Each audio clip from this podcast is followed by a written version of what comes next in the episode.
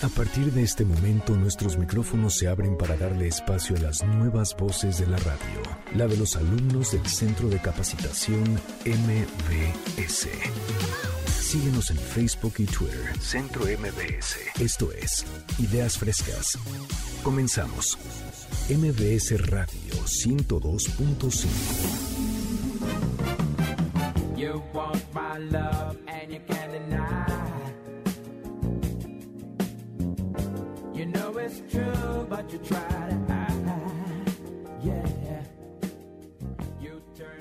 Muy buenos días, soy Frida Sariñana, Frida la Mexicanita en redes sociales. Ya estamos listísimos madrugando en este sábado 14 de noviembre para arrancar una nueva emisión de Ideas Frescas. Estamos muy contentos de acompañarte el día de hoy. Hoy sábado 14 de noviembre, señores. 14 de noviembre, pero de 1892, nace en la ciudad de San Luis Potosí Jesús Silva Herzog, escritor, historiador y economista. Hoy es el Día Mundial también de la Diabetes y te estaremos dando algunos datos interesantes y algunos consejos a lo largo del programa, así que quédate con nosotros. Tenemos ya listas a las nuevas voces de la radio. Tenemos por aquí a Manuel del Moral Dávila. Hola Frida, feliz de estar aquí. Muchas gracias por la invitación. Hoy vamos a hablar de innovación. Buenos días a todos. Ahí tendremos la innovación. Tenemos también a Luis Ángel Castro Jiménez. Hola, hola, ¿qué tal Frida? Espero se encuentren muy bien el día de hoy. Gracias por la invitación y nosotros vamos a hablar de qué pasa con los jóvenes universitarios al terminar la universidad. Ahí está, también muy interesante que va a estar Leandro Gutiérrez Mondragón. Buenos días, Frida. Qué, qué gusto estar aquí acompañándolos a los compañeros a ti y estar aquí ante tus radioescuchas. A mí me toca hablar el tema de las composiciones y algunas reflexiones. Gracias por la invitación. Tenemos por aquí también a María Fernanda Mora Martínez. Hola Frida, muy buenos días. Muchas gracias por el espacio y claro que sí, yo les hablaré sobre las cosas que no se deben decir en una cita. Pues muchas gracias Fernanda, la verdad es que este programa va a estar bueno. Ahí están los alumnos del curso de Centro de Capacitación MBS. El curso aprende todo sobre la locución de campo. Este curso es online. Si quieren más información, pueden consultar www.centrombs.com diagonal cursos online o pueden marcar también a los teléfonos 5681-1852 y 5681-2087. Vamos a platicar ahora sí de un tema que literalmente nos ha tocado a todos. Hemos tenido que evolucionar todos y adaptarnos a las formas de emprendimiento hoy en día, sobre todo en la pandemia, ¿no? En esta pandemia que estamos viviendo. Entonces, vamos con sentido y evolución del emprendimiento. El siguiente programa de Ideas Frescas es solo de investigación. No queremos herir susceptibilidades de nuestro amable auditorio. Desde empresas pequeñas a las más grandes, evolucionando el emprendimiento. Manuel, por favor, platícanos un poquito sobre esta cuestión de la evolución en el emprendimiento. Hola Frida, ¿cómo estás? Eh, pues realmente muy feliz de estar aquí y muy feliz de platicar con todos nuestros radioescuchas esta mañana. Este lugar, este momento tan tempranito, vamos a poder hablar sobre lo que representa el emprendimiento. Este es el momento para emprender, Frida. O sea, vaya, ¿has pensado alguna vez emprender tú? Desarrollar un proyecto. Tú tienes tu propio esfuerzo, pero ¿has pensado en emprender en un proyecto diferente? Sí, claro, claro que lo he pensado y justo por la situación que estamos viviendo, ¿no? Que de repente algunos, eh, pues, perdemos el trabajo o diferentes situaciones, entonces sí, claro que siempre como que se tiene esta espinita de quiero emprender, quiero poner mi propio negocio, pero entonces cuéntanos eh, cuál es el proceso de, de, de, este, pues, del emprendimiento, Manuel. Mira, pues eh, creo que cuando nosotros empezamos a hablar de emprendimiento tenemos que pensar que este momento es un momento clave y tenemos que entender que el mundo ha cambiado y que probablemente vamos a empezar a vivir cosas distintas y vamos a ver emprendimientos diferentes. Seguramente nos estamos encontrando con cosas que empiezan a aparecer, pero en esas cosas que están apareciendo, entonces podemos empezar a reconocer cuáles son los enormes desafíos que están por existir en este momento. Eh, la palabra crisis en chino eh, está compuesta por dos caracteres. Y a mí me gusta mucho explicar esto porque estas dos caracteres, uno significa peligro y otro significa momento crucial. O sea, es decir, este es un gran momento para hacerlo. Y este, esta pandemia en realidad nos provoca como una posición de catalización para el emprendimiento. Este es nuestro momento. Tenemos una enorme cantidad de retos, una enorme cantidad de desafíos y hay cuestiones que creo que nosotros tenemos que entender con claridad. ¿Qué vamos a hacer? ¿A qué vamos a dedicar todo nuestro talento? ¿A qué vamos a dedicar nuestras mentes y nuestro corazón en el resto de nuestras vidas para ayudar a la humanidad? Porque hoy surge un ser humano mucho más solidario y creo que tenemos que entender que tenemos que entendernos desde esa manera. Eh, las crisis siempre han sido como momentos de cambio. Hemos vivido como humanidad pandemias, hemos vivido crisis económicas y hemos vivido guerras. Y cada una de ellas ha provocado ciertos cambios. Por ejemplo, las pandemias han provocado desarrollos en temas de salud. Las, eh, por ejemplo, podemos pensar también la parte referente a lo que son eh, las crisis financieras. Han provocado nuevos modelos de negocio. Y probablemente, por ejemplo, también hemos encontrado temas, eh, temas asociados con el desarrollo de avances tecnológicos. ¿Cómo va a influir esta crisis en nuestra sociedad? Y la, y la particularidad es lo que decías hace un momento. ¿Cómo ha afectado nuestra vida y cómo ha afectado nuestro trabajo? Yo quiero decir que para emprender existen tres fases y tenemos que tener como claridad en estas tres fases. La primera es inspiración. ¿En dónde están las ideas? ¿De dónde vienen? ¿Qué quieren hacer y qué quieren desarrollar el día de hoy? ¿Cuáles son las fuentes primarias de inspiración? Es fácil entenderlo, Frida. ¿Qué te gusta? ¿Qué te gusta demasiado? ¿Y qué te molesta demasiado? Ahí está la inspiración. Y está inspiración en lo que escuchas y en lo que te gusta y en lo que te duele y en lo que te molesta y en lo que te gusta hacer cada vez más. Ahí está la inspiración. Ahora, creatividad es un tema distinto, porque entonces aquí nuestro cerebro empieza a pensar sobre nuevas acciones, sobre nuevos procesos para resolver un problema, ese problema o ese dilema que hoy me aqueja. O sea, eso que me gusta, eso que me, me molesta, bueno, pues ahí ese es, el, ese es el momento. Y la innovación ya es un, eje, es un verbo de acción, es la implementación de las ideas. ¿Qué vamos a hacer? ¿Cuáles nuevas ideas vamos a desarrollar? ¿Bajo qué nuevos esquemas? Pero el reto es implementar. El proceso de innovación tiene que ser un paso de inicio. O sea, ¿cuándo voy a iniciar? ¿Cómo voy a iniciar? Y, claro, la innovación tiene que ser ya. Eh, las ideas tienen que ver sobre primero a quién, voy a, a, quién me voy a dirigir, a qué tipo de cliente y qué tipo de necesidades tiene y cuáles son los problemas que tiene que resolverse. Y el conocimiento profundo del cliente termina siendo una parte importantísima. A partir de eso, entonces, viene eh, la generación de ideas para resolver ese problema. Y, esa, y ese problema, entonces, y esas ideas tienen que ser aplicadas a un concepto a la vida real. Yo creo que en ese sentido me gustaría decir que la innovación solo tiene centro en el ser humano. ¿Cuáles son las necesidades de lo que hoy estamos viviendo? ¿Y cuáles son aquellos aspectos que realmente nos están transformando? Eh, sin duda, existen muchas razones para innovar. La innovación puede ser el propósito, un modelo de transformación, hacer algo por, lo, por el otro, pero también puede ser para protegerme frente a condiciones que hoy no controlo. Y creo que vamos a encontrar, y nos vamos a encontrar a un montón de elementos de innovación en los próximos tiempos. Temas de higiene, por ejemplo, ya nos acompañamos con un gel, pero también nos acompañamos con unos, eh, con unos pañuelitos para ayudarnos, movernos.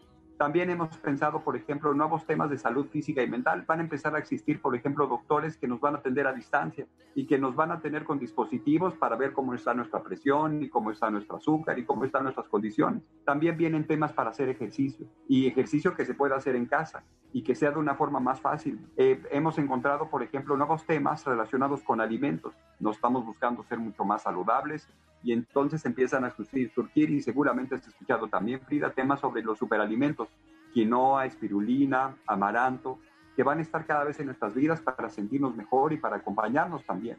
Viene toda una nueva oleada de, de resultados para hacer que nuestros hogares sean centros de estudio y centros de trabajo y que podamos entonces ser mucho más eh, eficientes en lo que hacemos. Espacios como escritorios, como sillas para sentarme de forma adecuada, y vendrán cosas referentes a, a, Internet y temas relacionados con tecnología, con elementos de producción. Hay muchísimas empresas que están haciendo cosas diferentes y cosas muy interesantes. En Latinoamérica, una gran cantidad de empresas que están haciendo cosas. Por ejemplo, empresas que están haciendo entrega de productos en casa o bancos sin banco o empresas que son gimnasio que tienen convenios con gimnasio y que me permiten moverme de un gimnasio a otro o temas relacionados, por ejemplo, con tecnología. Eh, seguramente nosotros vamos a cambiar mucho en los próximos tiempos. Seguramente nosotros nos vamos a encontrar en los próximos tiempos con nuevas cosas, pero lo que sí quería decir al final de cuentas es que hay una gran cantidad de emprendedores que están desarrollando nuevos proyectos y nuevos procesos. Y esos eh, temas de nuevos proyectos y nuevos procesos harán que nuestra vida hacia los próximos años sea mucho mejor.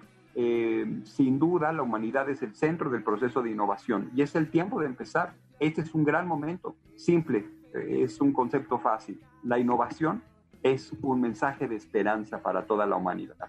Y, para terminar entonces mi intervención, quisiera comentarte de un proverbio maurí que a mí me gusta mucho. Y, yo creo que tenemos que dejar de ver las cosas malas y creo que tenemos que ver hacia el futuro. Vuelve tu rostro hacia el sol y las sombras caerán detrás de ti. Y creo que es una forma de decir que es tiempo de ver y tiempo de tener una visión prospectiva. ¿Cómo respondemos entonces hacia una visión de futuro? La verdad, Manuel, es que todo lo que dices es muy cierto, ¿no? O sea, al final creo que todo lo que estamos viviendo actualmente, todos los aspectos de nuestras vidas están evolucionando sí o sí, o sea, nos tenemos que adaptar, nos hemos tenido que adaptar. Creo que también hemos, creo que esta adaptación no ha sido del todo malo. O sea, justamente, por ejemplo, lo que comentabas, el ejercicio, ¿no? Incluso ya o sea, vamos y corremos con nuestros hermanos, con nuestros padres, con nuestras parejas, o sea, todo ya es como en familia, a lo mejor cocinamos en familia por esta pues nueva modalidad del home office que estamos practicando pues casi todo el mundo.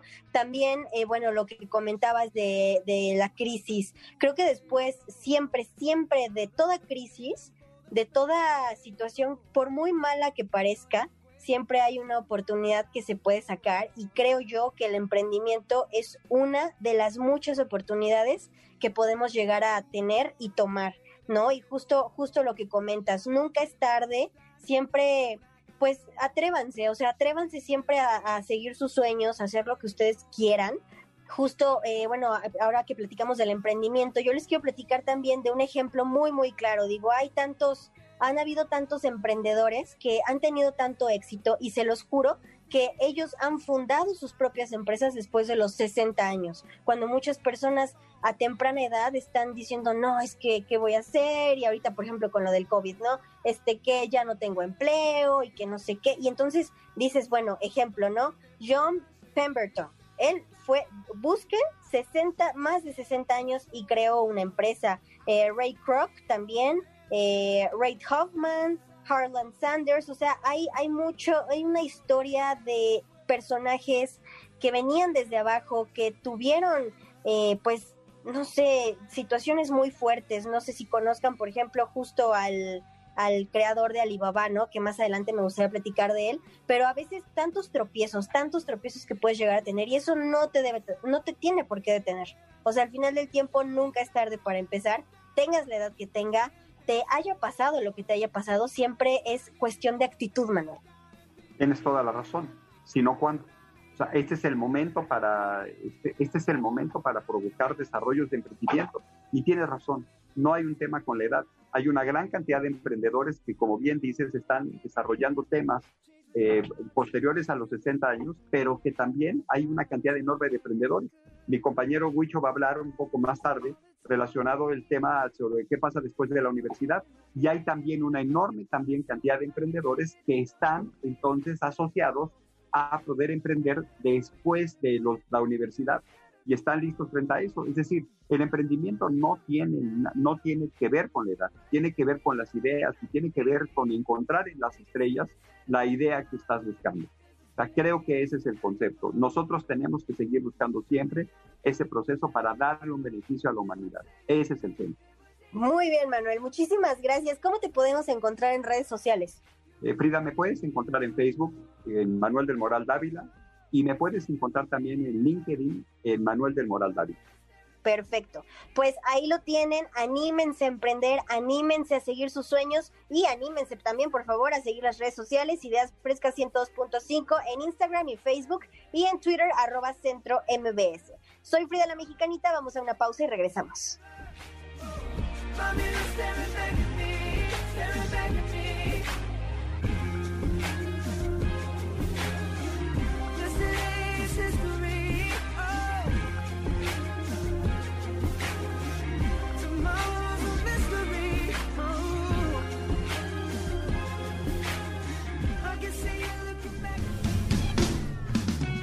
Ya acabé la universidad. ¿Y ahora qué sigue?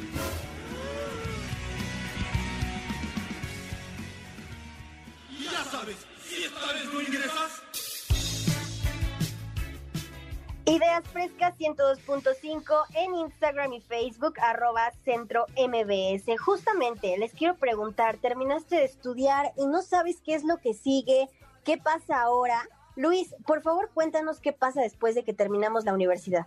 Hola Frida, muy buenos días a todos nuestros radioescuchas y pues lo que les quiero comentar para empezar, para nosotros los jóvenes recién egresados de la universidad es un problemón y las cifras no son nada nada alentadoras. Perdón que sea temprano y que les tenga que dar tantos datos duros, pero creo que son importantes para tener más o menos la idea de cómo de cómo está el panorama para los universitarios. Mira, esta información la saqué del Universal. Son estadísticas aproximadas, ¿eh? Le voy, a, le voy a empezar a decir que, mira, hay 283 mil ofertas laborales, ya sea de universidades o este, trabajos eh, normales, digámoslo así. De ahí, si tú quieres algo más especializado, como son las, las vacantes de profesionistas, se baja ese porcentaje, que va, acaban siendo 12.362 plazas que puedes disputar. Esto es más o menos el 4% de la oferta original.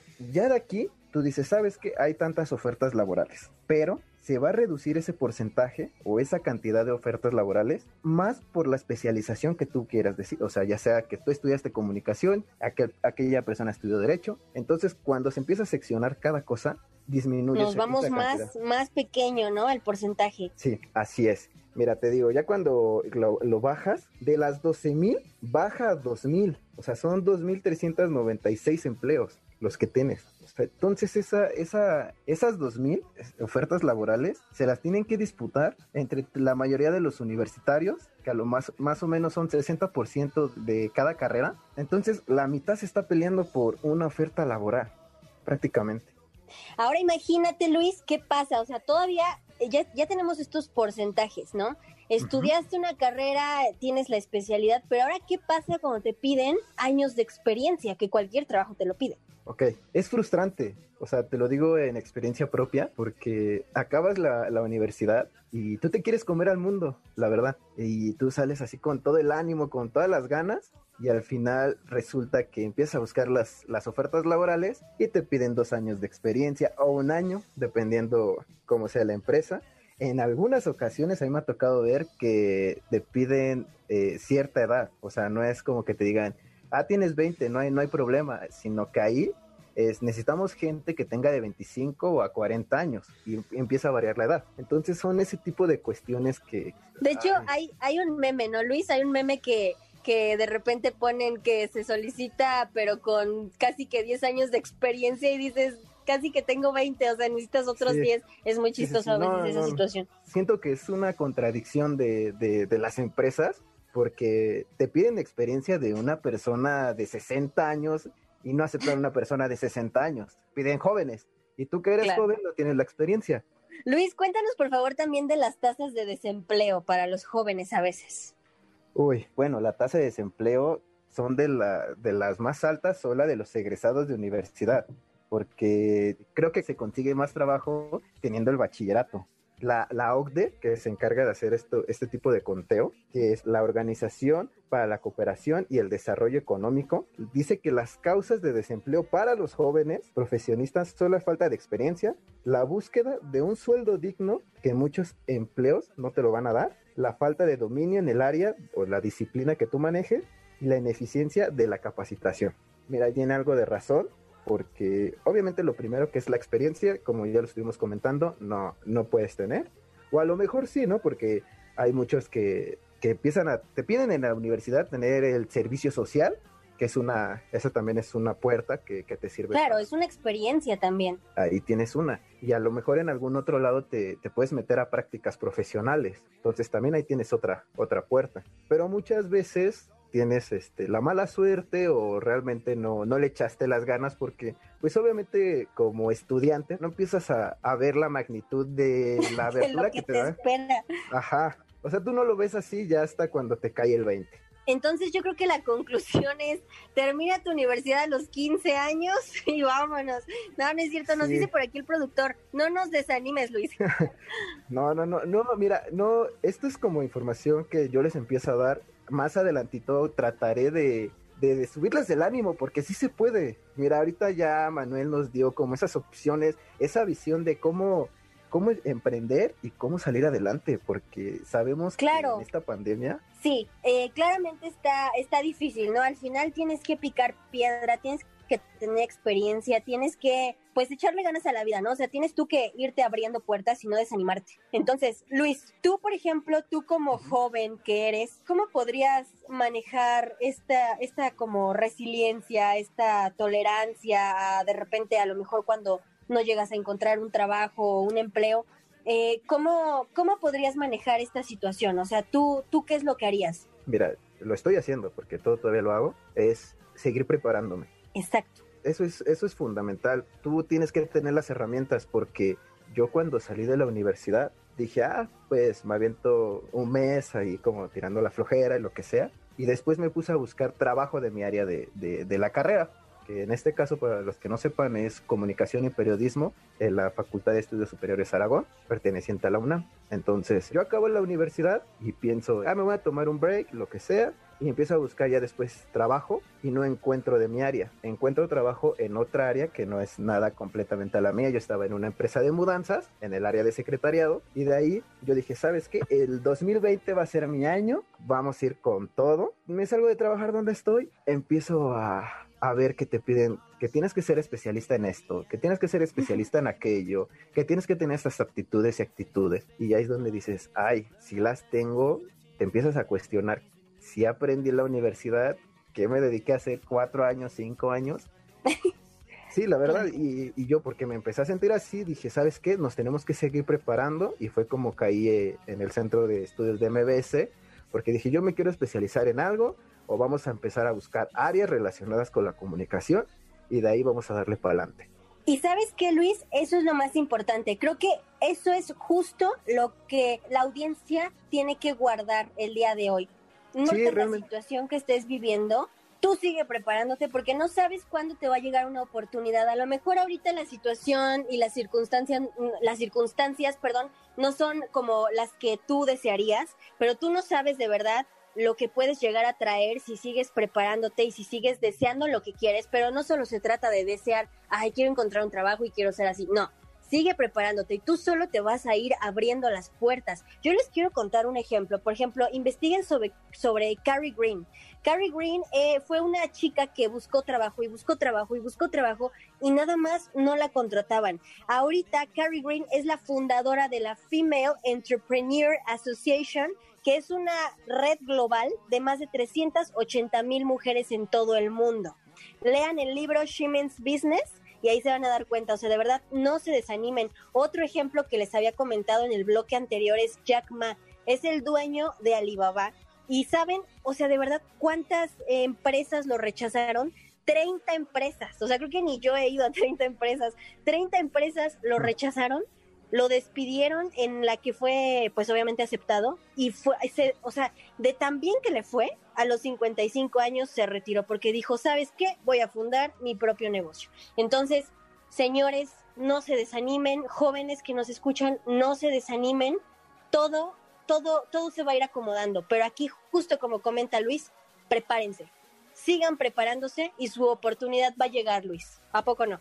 Sí, así es. O sea, miren, los datos que les di, o sea, todavía hay algunos datos un poco frustrantes, pero ya están las redes sociales, las plataformas digitales. Solamente es tener la creatividad, la imaginación para que tú lo hagas. La forma de que uno salga adelante y que pueda seguir avanzando, generar un poco de dinero también, porque eso es importante, es ocupar las herramientas que tenemos a las manos. Perfecto. Muchísimas gracias, Luis. Quédense por favor con esto. Sigan preparándose. Luis, ¿cómo te encontramos en redes sociales? Mira, en Facebook me encuentran como Huicho Castro Jiménez, en Instagram como Huicho-Castro y en, en, Twitter, que casi no lo uso, es igual como Huicho Castro. Perfecto, pues ahí lo tienen chicos. Eh, recuerden las redes sociales, arroba centro MBS y sigan preparándose. Soy Frida la Mexicanita, vamos a una pausa y regresamos.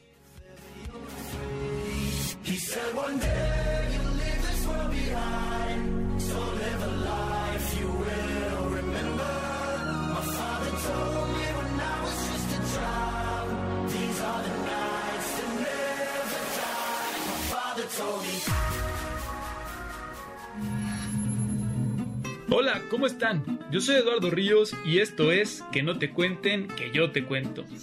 Y hoy les quiero contar dónde fue el lugar donde se libró la última batalla para lograr la independencia de México. Pues esto fue en el corazón del país, en la mismísima Ciudad de México, en el legendario y antiguo Azcapotzalco, que dicho sea de paso, fue uno de los reinos más poderosos del Valle de México hacia el siglo XV, dicen los libros de texto. Fue justo en el centro de Azcapotzalco, en el atrio de la Catedral de los Santos Apóstoles Felipe y Santiago, el 19 de agosto de 1821, donde en combate el ejército trigarante vence al ejército realista, y el heroísmo de Encarnación Ortiz fue uno de los factores decisivos para lograr esta batalla.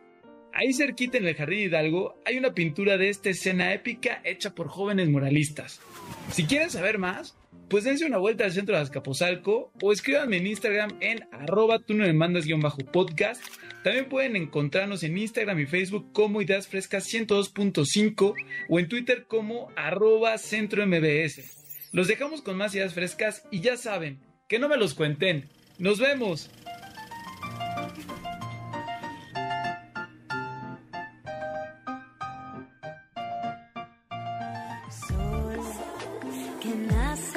el interior, en cada latido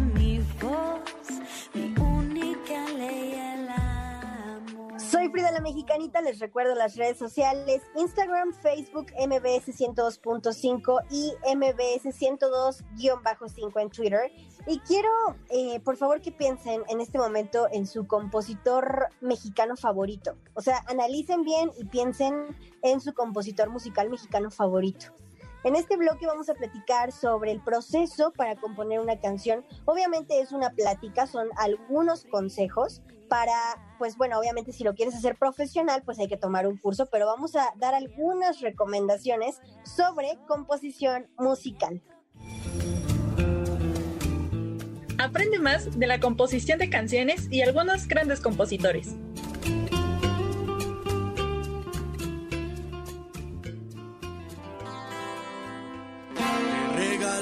mis años, el tiempo que me quede.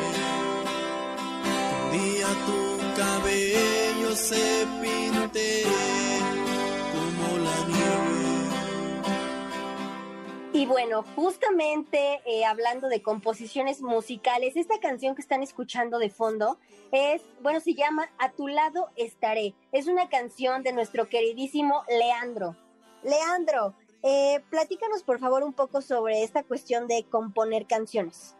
Hola Frida, buenos días. Gracias, gracias por la oportunidad aquí con ustedes y gracias a todos los radioescuchas que escuchan el 102.5. Vamos a tocar este tema de la composición de canciones. Regularmente un compositor de canciones es aquella persona que dedica a componer temas. En el caso de una persona que escribe únicamente la letra de, de la canción, se le denomina letrista o simplemente autor.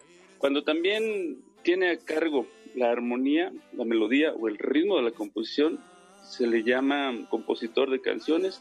Cuando el cantante y compositor además interpreta su propio tema, se le denomina cantautor. Esa es otra de las, de las denominaciones, una de las delimitaciones que tenemos en este, en este caso, a quien no crea las letras, pero sí la melodía, se le denomina únicamente como autor. Ahí tenemos el caso de, bueno, de Elton John, que ha sido autor de algunos temas únicamente de melodías, aunque también este, compone, ¿no? Pero por ahí nos, nos regaló algunas canciones con melodías nada más.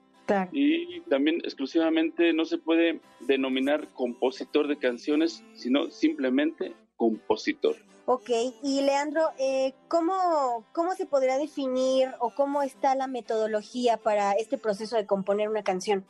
Bueno, la composición de las canciones tiene una serie de métodos cuya terminología se basa en el género musical o el idioma usado. Los compositores dividen la canción en secciones, que son la estrofa, el puente, el estribillo y el coro también. Adicionalmente, también hay secciones opcionales como la parte, la del coro que te mencionaba, o la parte intermedia, que es este, en algunas canciones lo hemos escuchado, ¿no? A veces es el, cambia el ritmo, es, es, un tono más, más alto, a veces es más alegre en, en algunas ocasiones en las canciones, y esto describe una parte armónica o rítmica de la canción. Finalmente también existe la parte de la rotura, con una frase rítmica y breve. Esto resulta más en la música regional, más que en el, en el pop. Y por ejemplo, Leandro, eh, ya que estamos hablando ya, pues obviamente de la, de la composición de, de, música, ¿nos podrías platicar algunos compositores mexicanos que han dejado huella? Son muchos, muchos, pero de los más rescatables en, en México principalmente, tenemos, bueno, en paz descanse ya el señorón Juan Gabriel, el Divo de Juárez, nacido en Parácuaro, Michoacán. Además, un gran compositor, fue un excelente intérprete y este se encabeza una, una de las grandes listas de compositores. Claro, ¿y cómo, por ejemplo, cómo no va a encabezar la lista si vendió más de 150 millones de discos? Y no sé ustedes si sabían, pero Juan Gabriel rompió récord de asistencia porque él logró reunir el, el primero de enero justamente del 2000 en el Zócalo reunió a más de 350 mil personas. Entonces, imagínense cómo no iba a encabezar esta lista. Sí, un, un señorón, un, una, una escuela en la composición y bueno, aún la polémica, ¿no? De que si está o no está todavía. A lo mejor esté por ahí, este... un saludo. un saludo nos está escuchando. De los grandes compositores como él y también pues aún, aún este, componiendo, supongo, el señorón Marco Antonio Solís, también temas tan bellos. Bueno, se va desde un tema alegre hasta un tema eh, nostálgico, ¿no? Se puede decir, y este señor, bueno, uno de los grandes en la historia del Grammy. Este señor, bueno, ha ganado muchos Grammys. Sí, también. ¿Cuál es, cuál es su canción, bueno, tu canción favorita de Marco Antonio, Leandro? Híjole, no terminamos el programa, ¿eh? sí, porque son varias. Eh, una de las una de las que a mí me gusta mucho es esa de o me voy o te vas. Ok, mi favorita, mi favorita es la de tres semanas. Tengo, me encanta, me encanta esa canción. Sí, bueno, es que depende del, ahora sí que. ¿Y qué otro compositor, Leandro? Anteriormente, bueno, uno de los grandes compositores también de, de la historia fue el señor Agustín Lara, el señor veracruzano, el famoso flaco de oro también muchos, muchos, muchos temas buenos tuvo este señor. Y pues junto con él también de sus épocas, de sus tiempos, José Alfredo Jiménez, de Dolores Hidalgo, el señor de Guanajuato, ¿cómo, cómo no mencionar esas, esas canciones que tenía este señor José Alfredo? Híjole, se me va el, la cantidad de canciones, pero más de 200 canciones, y al menos la mitad de ellas siguen siendo éxitos. ¿eh? Claro, no, por ejemplo, La Prisionera fue la primer canción registrada de Agustín Lara. Tienen, tienen un repertorio buenísimo estas personalidades, estos grandes artistas, y claramente no les vamos a dar una metodología para que sean igual que ellos, porque como les dije, esto es solo una plática que podría darles algunos consejos. Pero entonces, Leandro, cuéntanos por favor por dónde tiene que empezar la gente que le gustaría pues componer música, ¿no? Algunos pasos que nos puedas eh, dar. Bueno, pues hay, hay varios, varias maneras. Y precisamente, bueno, te termino de, comentar de, otro de los compositores, eh, Joan Sebastián, ya que, me, ya que me preguntas eso de los pasos.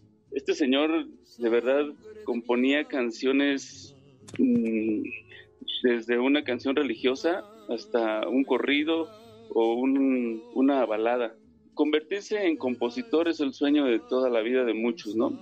Dice bueno, la pregunta que me hiciste, perdón, empieza con una progresión de acordes, una progresión de acordes en la base de cualquiera de los instrumentos que tú este, toques o el que elijas.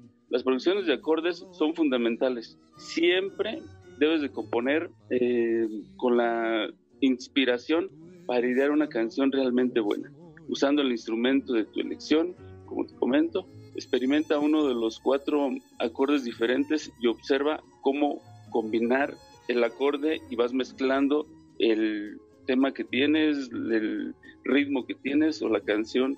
Eso sí, con sus este, respectivas rimas, ya depende de cuánto, cuántas estrofas este, anexes a tu canción, pero sí la rima tiene que ir también este, apegada a la canción. Muy buenos tus pasos, Leandro, muy buenos tus pasos para pues para intentar eh, pues esta, esta situación, ¿no? De componer canciones al final, creo que eso siempre se lleva en la sangre. No sé cómo lo veas tú.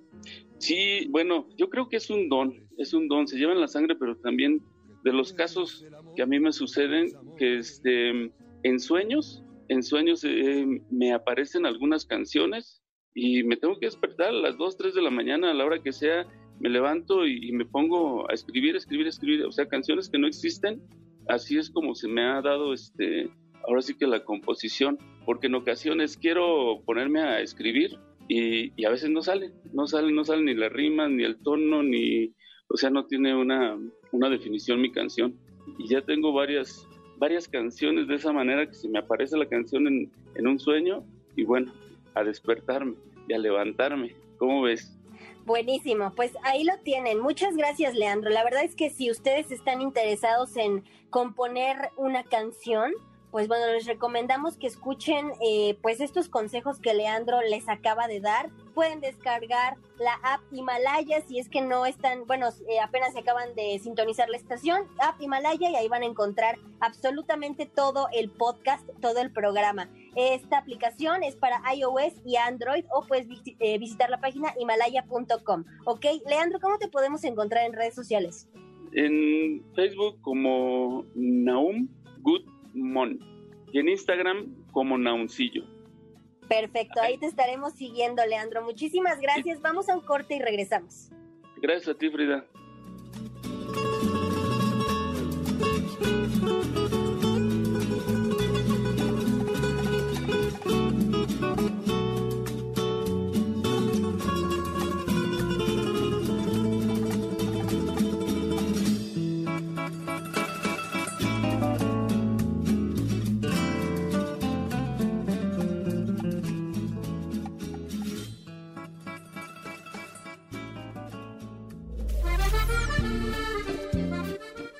Nunca hagas esto en tu primera cita.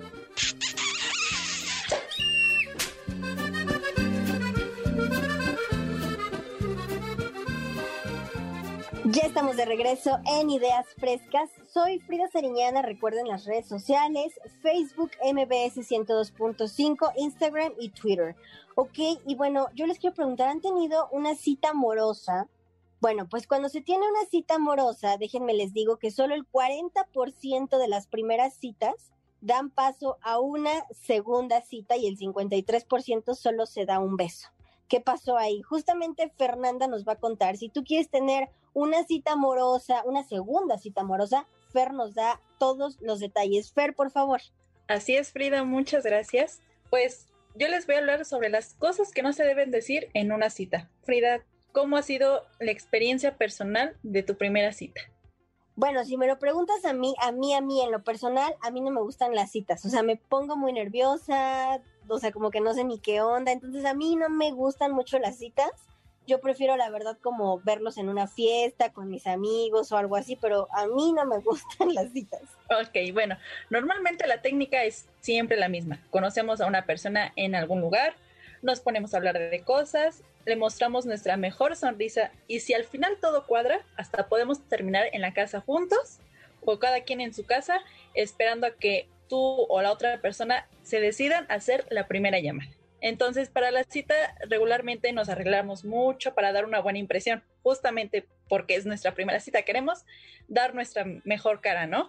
Entonces, para que estemos eh, radiantes o nos veamos estupendos, si realmente esa persona busca algo más casual y no le gusta tu forma de ser, nada, no hay nada que hacer. Bien dicen por ahí que a la fuerza ni los zapatos entran, ¿o no, Frida? Claro, o sea, también tienes que estar súper consciente de que tienes que, o sea, aceptar a la persona como es y permitirte a ti mismo que te acepten como tú eres. O sea, no, no pretendas dar dos caras, por favor. Exacto. Y justamente les, les voy a decir de que hay algunas cosas que me di a la tarea como de investigar y cosas que me ha contado la prima de una amiga que pues les ha pasado. Entonces yo creo que también a nosotros también nos ha, nos ha pasado, ¿no? Por ejemplo, echar piropos a desconocidos. Estaban comiendo en, o cenando en un restaurante y a algunos se les sale qué guapo o guapa está la mesera. ¿Qué harías tú, Frida? Eh, pues le digo que voy al baño, pido un Uber y lo bloqueo. Yo. ok. Bueno, a lo mejor quizá algunas personas necesitan dar más celos a sus parejas precisamente para demostrarles que no se fijan nada más en ella, ¿no? Pero durante una primera cita esto terriblemente se ve mal porque pues puede sentirse ignorado o confundirse porque te va a ver a lo mejor una persona demasiado fácil. Además es algo que puede hacer sentir incómoda a la otra persona y por eso quieres que tu cita fluya entonces evita estos, estos tipos de piropos a otras personas. O comúnmente puede, estamos en una cita y vemos a un, así una chica o chico súper guapísimo y ¿qué hacemos? ¿Lo volteamos a ver o no? No, yo no, la verdad es que yo sí respeto muchísimo. ok, el, el segundo punto sería hablar de tu ex. Esto para nada, para nada es súper recomendable porque, como sabemos, cada relación tiene su, tiene ahí sus que veres, ¿no? Entonces nunca, nunca debemos hablar de, con, de nuestro ex, con la persona que estamos, en primera por respeto, ¿no? Entonces a lo mejor a la otra persona sí se puede molestar o no, entonces yo creo que esto no lo hagan. La verdad es que sí, sí, Fernanda, es, es muy molesto, o sea, realmente es muy molesto que hablen de los ex. Yo en alguna ocasión salí con una persona que no dejaba de llorar por su ex y fue como de, ¿por qué me invitas? No, o sea, sí, no lo hagan, es muy molesto, la verdad. ¿Qué otro punto, Fernanda? Para cualquier trauma, vayan con su terapeuta, por favor. Ya sé.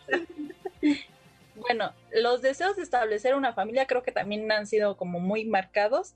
Por ejemplo, muchos dicen, ay, a mí me gustaría casarme antes de los 25 o tener dos hijos. Entonces, estamos de acuerdo que en casi todas las personas nos imaginamos cómo sería nuestra vida con esa persona especial que acabamos de conocer. Entonces no es necesario contárselo, ya que pues seguramente se apenará. Entonces yo creo que paso por paso es muy pronto para decir, ay, me quiero casar ya en un año, ¿no? Por ejemplo. Entonces, tus deseos de establecer una familia, déjalos a un lado, porque pues no es recomendable hablarlos en tu primera cita. Casi, casi que ya este tienen ahí este su ramo y su velo y su vestido de novia Luis, por ejemplo, ¿a ti alguna vez te ha pasado algo similar que alguien se superintense? Híjole, no, debería hablar de esto, pero está bien. Este, sí, sí me tocó una persona que, que sí se intensiaba y, y yo dije, ¿sabes qué? Más vale aquí corrió que aquí quedó. aquí, aquí quedó. Leandro, ¿a ti alguna vez te ha pasado algo así en una primera cita súper incómodo? Em, algo así como lo que tú comentabas, que este, empiezan a hablar del ex y bueno, se te, te cae tu castito de arena que estabas armando, ¿no? O sea, triste. Y Leandro sacando el anillo y de, ah, ya no. sí, siempre no. Eh, Fernanda, ¿qué otro punto es el que tenemos que, pues, también evitar bastante en este tipo de citas? La política. Yo creo que también no nos queremos dividir diferencias y preferencias y a lo mejor en vez de una cita se puede convertir en una discusión eterna, cuento de nunca acabar, entonces yo creo que de política pues no entra en, en el momento, ¿no? Ok. Las finanzas, no es nada sensual si compartimos nuestro estado financiero. Ay, yo tengo una casa en Cancún o tengo los pesos en mi cuenta bancaria, porque pues eso no es como, ¿y a mí qué, no? O sea, a mí no me interesa tu, estado financiero.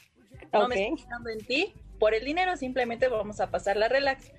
Y por último, las enfermedades. Fíjate que esto es un poco chistoso porque pues no es el momento adecuado para compartir nuestras dolencias físicas o enfermedades, ¿no? Les voy a contar lo que le pasó a la prima de una amiga así rapidísimo. Era época de diciembre, pues por lógica hacía frío. Estaba con un chico cenando, eh, estaban pasándola bien y pues a ella casualmente se le ocurre decirle, ya me empezaron a doler las rodillas. Entonces, ya se imaginará la cara que puso el chico al saber pues a mí que me importan tus rodillas, ¿no? Estamos platicando bien a gusto. Entonces, pues ya se imaginarán. Y para no hacerles el cuento largo, el chico pidió la cuenta y decidió, pues, mejor vámonos para tu casa para que no, no te empiecen a doler un poco más tus rodillas, ¿no? Entonces, no es nada padre eso. Se me hace que eso no era amor de verdad. ¿Alguna vez te ha pasado a ti, Fernanda, algo incómodo? Sí, fíjate que en una ocasión me pasó que estaba vibrando mucho mi celular. Esto es otra cuestión, a lo mejor no. Era el ex. Algo así. Entonces, pues ya se imaginarán la cara de la otra persona, ¿no? Que, que dices, espérate, estás hablando conmigo, estás conmigo, no con, no con él, ¿por qué te busca, no? Entonces yo creo que en estas citas hay que mostrarnos realmente cómo somos sin profundizar en tantos temas porque es la, es la primera impresión que vamos a dar a la otra persona. Es bien importante, pues más que nada, disfrutar el momento, ¿no? Claro, totalmente estoy de acuerdo. Muéstrate como eres y quien te quiera te va a querer y quien no, pues ya, vámonos. ¿Cómo te encontramos en redes sociales, Fernanda?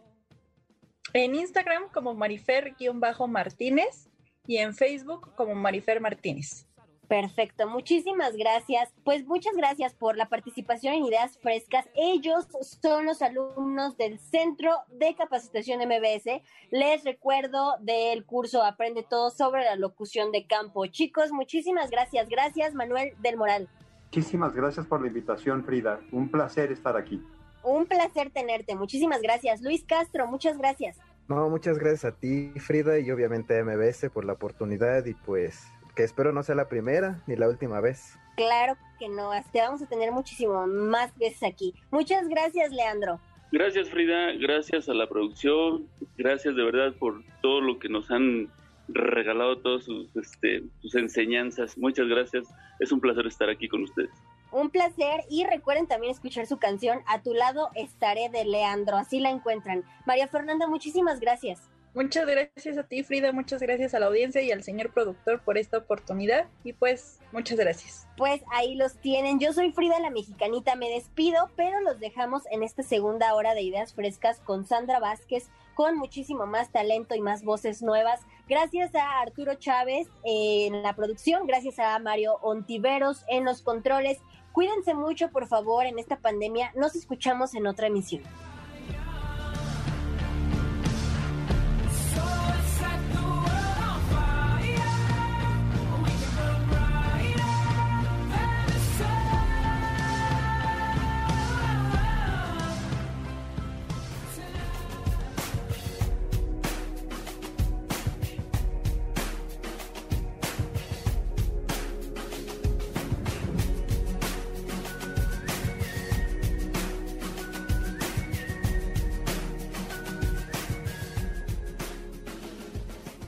Muy buenos días, muchas gracias a Frida Sariñana, quien estuvo en la primera hora. Comenzamos la segunda hora con las nuevas voces de la radio, las voces de los alumnos y las alumnas del Centro de Capacitación MBS. Soy Sandra Vázquez y saludo con mucho gusto a mi querida Cintia Amanecer Velasco. Buenos días, ¿cómo estás? ¿Qué nos traes hoy para el público, mi querida Cintia? Hola Sandra, muy buenos días. Bueno, hoy les traigo un tema que por demás es rítmico y polémico. Hoy vamos a hablar de cuál es la vaina, o sea, cuál es la cosa con el reggaetón y el feminismo. Así que agárrense que vamos a empezar este sábado dando piquete y cintura. Ándele. Oye, está bueno, ¿eh? Reggaetón y feminismo. Y hay que decirlo, mi querida Cintia, que tú te conectas a este programa desde el meritito Santo Domingo, ¿no es así, mi querida Cintia? Ay, sí, desde el corazón de la República Dominicana, que es una tierra de música, sabor, y aunque el COVID ha estado un poco aburriéndonos, no nos resistimos a bailar, a sonar y a significar la vida desde otros términos. Así que ahorita les vamos a contar un debate que está, mira que arde. Mira que arde, chica. Muy bien, bienvenida, mi querida Cintia. Y por acá tenemos al capitán de esta segunda hora, mi querido Adrián Velázquez. ¿Cómo estás, Adrián? Buenos días, qué gusto. Hola, hola, muchísimo gusto Sandra volver a reencontrarnos. Bueno, pues aquí empezando con toda la pila esta mañana. Vamos a ver el día de hoy los cuatro fantásticos para el buen manejo emocional. Me encanta los cuatro fantásticos para manejar las emociones. Qué buena falta nos hace. Pues bienvenido, Adrián. Y por acá tenemos a Franz von Spar, mi querido Franz. Bienvenido a Ideas Frescas esta mañana. Cuéntanos, ¿qué nos traes para hoy? Muy buenos días, Sandra. Aquí estoy feliz y contento, chapoteando como chapulín. Feliz estar en MBS con ustedes. Pues hoy te traigo un súper invitado de lujo. Vamos a hablar de filosofía mexicana, más necesaria que nunca. ¿Cómo ves? Me encanta el tema. Oye, fíjate que puras cosas necesarias tenemos en este programa, por eso es ideas frescas. Bienvenido, Franz von Spar. Enseguida te escuchamos. Y por aquí está Luis Domínguez. Bienvenido, Luis. Qué gusto verte. ¿Qué tal, Sandra? Y buenos días, por supuesto, a la Ciudad de México. Yo soy Luis Domínguez, el conocido chino, y no te despegues porque más adelante te voy a presentar el top 5 del regional mexicano con duetos que jamás esperamos escuchar. Saludos a todos desde Aguascalientes y nos escuchamos en un rato más. Excelente, pues vámonos con la primera sección. Adelante, comenzamos la segunda hora de Ideas Frescas. El siguiente programa de Ideas Frescas es solo de investigación. No queremos herir susceptibilidades de nuestro amable auditorio. Los cuatro fantásticos para el buen manejo emocional.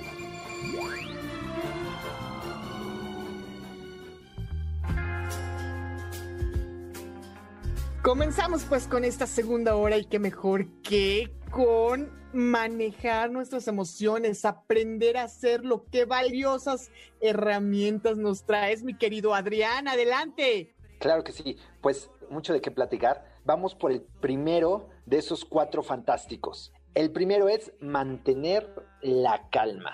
Así como lo oyen, necesitamos tener una base. Esa base es justamente tener momentos en los cuales mantenemos contacto con nuestra respiración o visualizamos cosas buenas para nosotros, ¿no?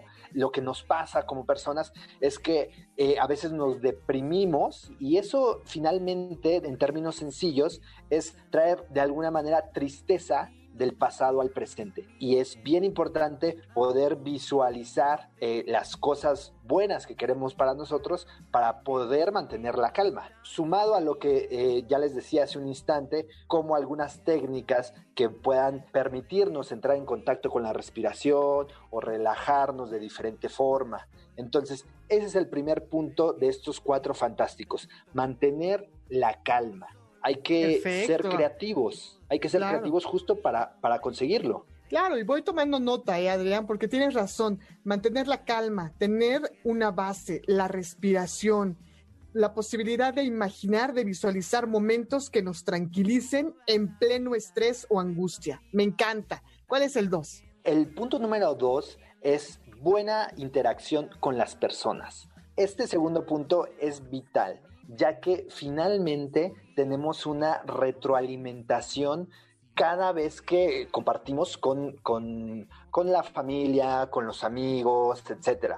Entonces, mantener esas buenas relaciones con las personas lo que nos permite es sanarnos de diferentes formas. Ya lo, lo podríamos platicar y dar muchos ejemplos. La amigoterapia, por ejemplo, es justamente entrar en contacto con las personas importantes para nosotros, tener ese espacio para convivir y para poder hablar. Antes los psicólogos pues no éramos como, como del común de la vida de las personas. Mucho de eso se explica porque pues las relaciones interpersonales se han venido complejizando. Hay un autor muy importante eh, que es Bauman que habla de las relaciones líquidas. Entonces, bueno, pues se han ido perdiendo esos lazos estrechos eh, en la sociedad y por eso es bien importante trabajar en tener buenas relaciones. Y digo con toda intención la palabra trabajar porque justo es darnos tiempo, eh, brindar determinadas atenciones, cuidados, etcétera. Excelente, sí, claro. La verdad es que los amigos, las amigas, la gente querida, la gente que nos quiere, nos salva la vida, ¿no? literal, o sea, le hablas por teléfono cuando estás mal, cuando tienes una angustia, cuando necesitas a lo mejor un favor, pero también cuando es el cumpleaños, cuando los invitas a la pachanga, en otra realidad, que quede claro. Claro, qué buena idea, tener a la mano a los amigos, trabajar, cultivar la amistad. Me encanta, me encanta. Muy bien, Adrián. Y continuamos, porque el tercer punto de estos cuatro fantásticos es tener metas. Un punto muy importante, ya que el tener un propósito nos lleva a animarnos, a buscar alternativas, a emprender nuevas aventuras. Entonces, si tengo claro cuáles son mis metas, cuál es mi propósito en la vida, bueno, eso me abre los ojos a tomar la dirección correcta, ¿no? Hay una parte de Alicia en el País de las Maravillas donde el gato le dice, bueno, pues si no tienes claro a dónde vas, cualquier camino te va a, funcionar. Y entonces, pues no se trata de eso, se trata de tener planeadas esas metas y con ello tener bien clara la dirección hacia donde vamos. Es el tercer punto de estos cuatro fantásticos para tener un buen manejo emocional. Buenísimo. Tienes toda la razón. Además, las metas pueden ser a corto, mediano y largo plazo, ¿no? Así que nos funciona mucho tener una planeación y como mencionas al inicio, una visualización de a dónde queremos llegar.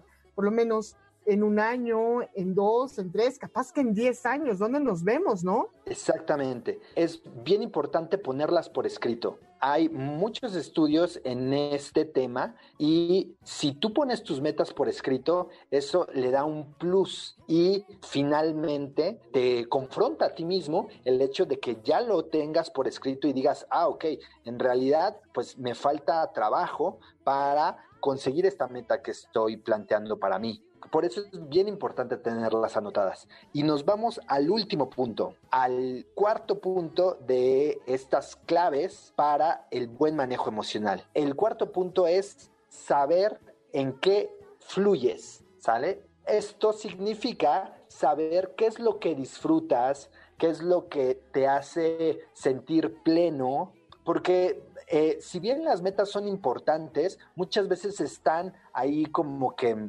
como, como en el futuro, para términos sencillos.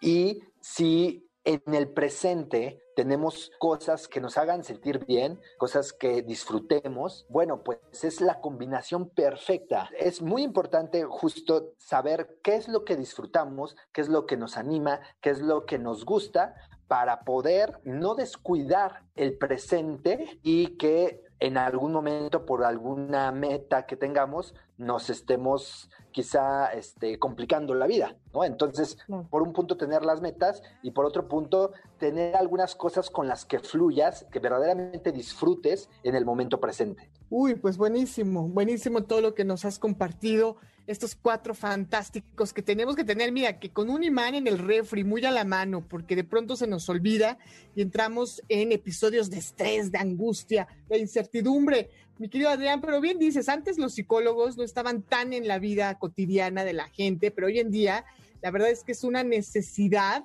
tener a la mano tu psicólogo, ¿no es así? Tú que das consulta y que a eso te dedicas, cuéntanos a dónde nos podemos acercar, pues para tener información veraz, oportuna y acompañamiento psicológico, claro está. Claro que sí. Pueden buscarme en la página centrointegraldeterapia.com y les puedo eh, compartir el teléfono para que justo este, puedan mandar un WhatsApp. El teléfono es 55 27 02 82 37. Perfecto, pues sí, es lo de hoy, ¿verdad? El WhatsApp, una videollamada, porque tú sabes que en medio de esta pandemia mejor nos quedamos en casita y buscamos ayuda a través de Internet. Perfecto, mi querido Adrián Velázquez, muchas gracias por sumarte a esta emisión de Ideas Frescas, por ser el capitán, por abrir esta segunda hora. Me parece que esos cuatro fantásticos hay que tenerlos, como ya desde hace un momento, a la mano. ¿Algo más con lo que te quieras despedir, Adrián? Claro que sí. Pensar que tenemos poco tiempo. Es decir, esta pandemia nos, nos ha puesto en, muchas dificultades Y una de las primeras reflexiones que podemos tener de esta pandemia es el poco tiempo que tenemos. Y con estos cuatro puntos, la idea es que podamos aprovechar nuestro tiempo. Y por eso es que estos cuatro fantásticos funcionan, porque los puedes aplicar de manera inmediata para que no se te pasen cada día. Exacto. Perfecto, pues yo ya los tengo aquí con mi mano, lo voy a poner en mi refri. Muchas gracias, querido Adrián. Te mando un abrazo y gracias una vez más. Pues vámonos a una pausa. Te recuerdo que nos encanta leerte en nuestro muro de Facebook, en nuestras historias de Instagram, así que no lo pienses y entra a arroba ideas frescas 102.5 Recuerda que nos encanta también que nos sigas en Twitter a arroba que te leemos siempre y nos arrebata una sonrisa y saber que te encuentras pues bien comunicado con nosotros, ¿verdad? Y también en Instagram y Facebook arroba MBS 102.5, Twitter 102-5. Vámonos a una pausa. Regresamos con más de las nuevas voces de la radio. Incidents and accidents, there were hints and allegations.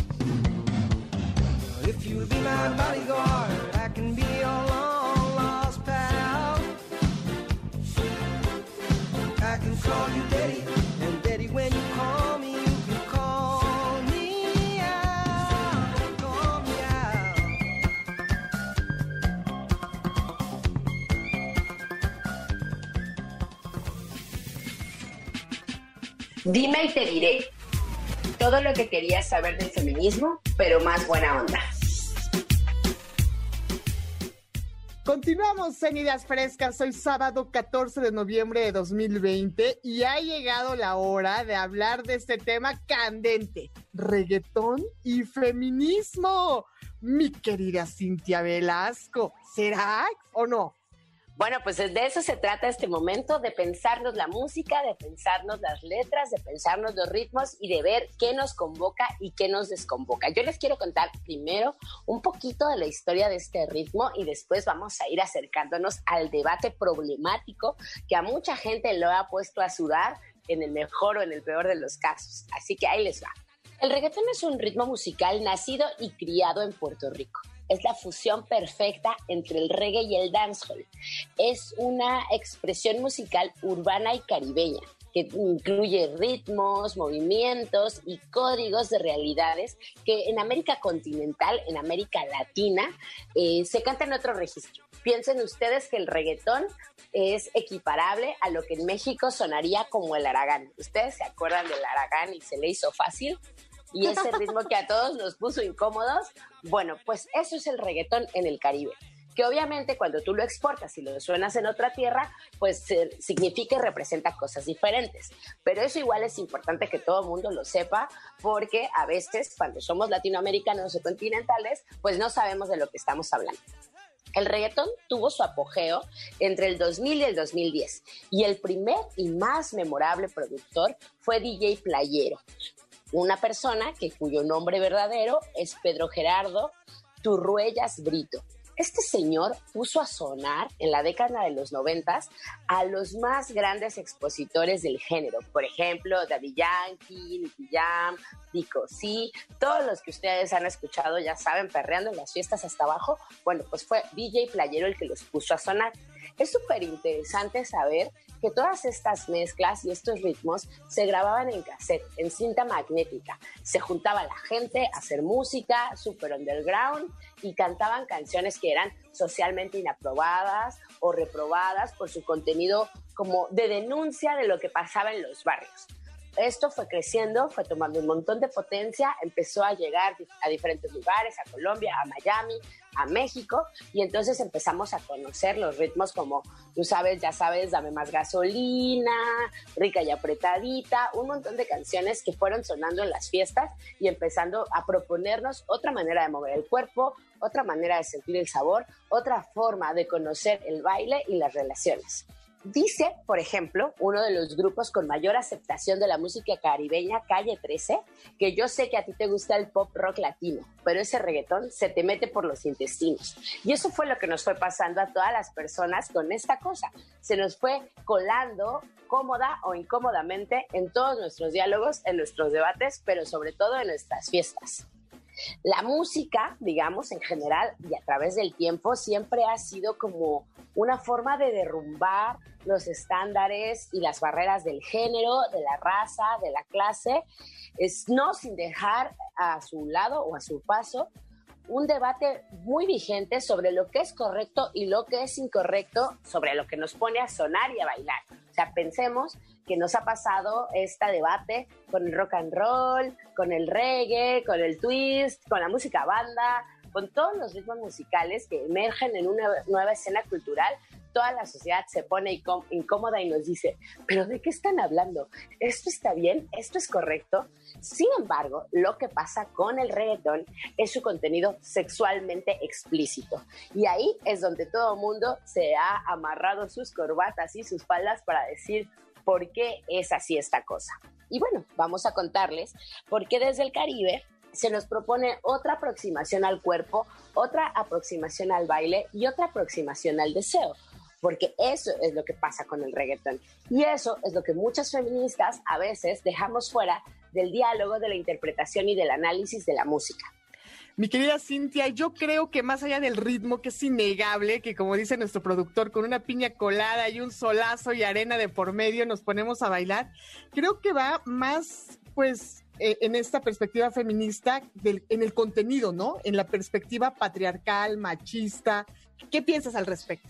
Fíjate que eso es súper interesante, porque eso es una cosa que se ha debatido un montón. O sea, ¿es el reggaetón una, la expresión más cosificante del deseo de las mujeres respecto al de los hombres, o eso es algo que nos pasa con todos los géneros musicales, porque si yo fuera una especialista de análisis del discurso, seguro que podría llegarles así desde las canciones más clásicas y absolutas como Bésame mucho hasta las canciones más arrabaleras del reggaetón. Pero lo que les quiero preguntar a ustedes es, ¿Qué es lo que significa el deseo? ¿Quién es que habla cuando habla? ¿Dónde está el deseo de una mujer cuando dice que yo, o sea, por ejemplo, este himno de Ivy Queen que dice, yo quiero bailar, tú quieres sudar y pegarte a mí tu cuerpo rosal.